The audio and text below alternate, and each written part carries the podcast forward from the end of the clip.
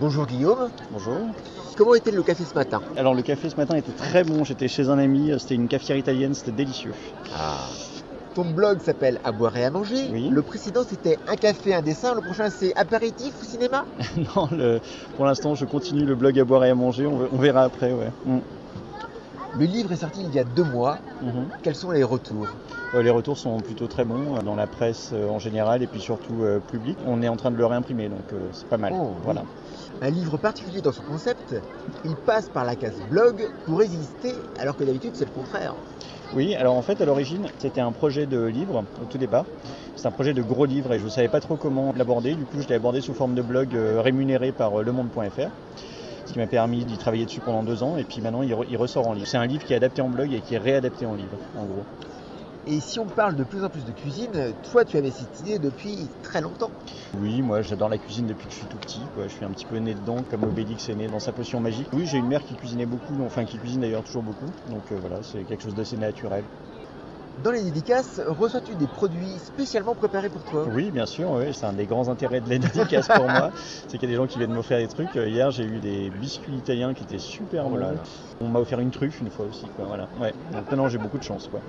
Est-ce qu'on peut espérer te voir justement dans des magasins qui sont plus spécialement pour la cuisine Du bruit dans la cuisine par exemple Ben, je sais pas, moi j'aimerais bien, mais euh, non, non, pour l'instant, je fais que des librairies, donc je sais pas.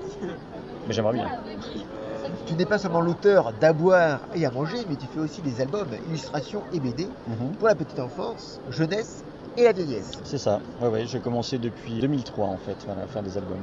On peut citer entre autres les aventures de Robin, on peut citer Sardinalville ou alors Tétinman. Alors ce Tétinman est le tome 3 de Tétinman. Je suis tout blanc de fatigue en ce moment où je te réponds, parce que je suis en train de terminer l'album, quoi. Donc voilà. Donc il va arriver, euh, je pense, euh, avant juin. Mais c'est la grosse période de rush là en ce moment. C'est une 9 années de publication, de blog entre autres.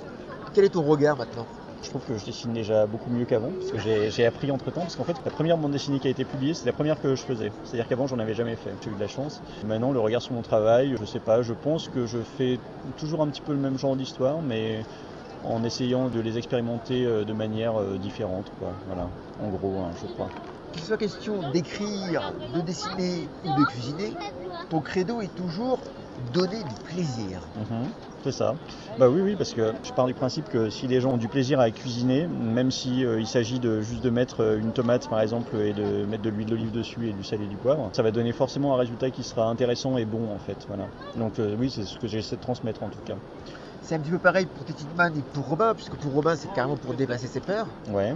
et pour Tétinman c'est de voir de la tétine. Voir des tétines.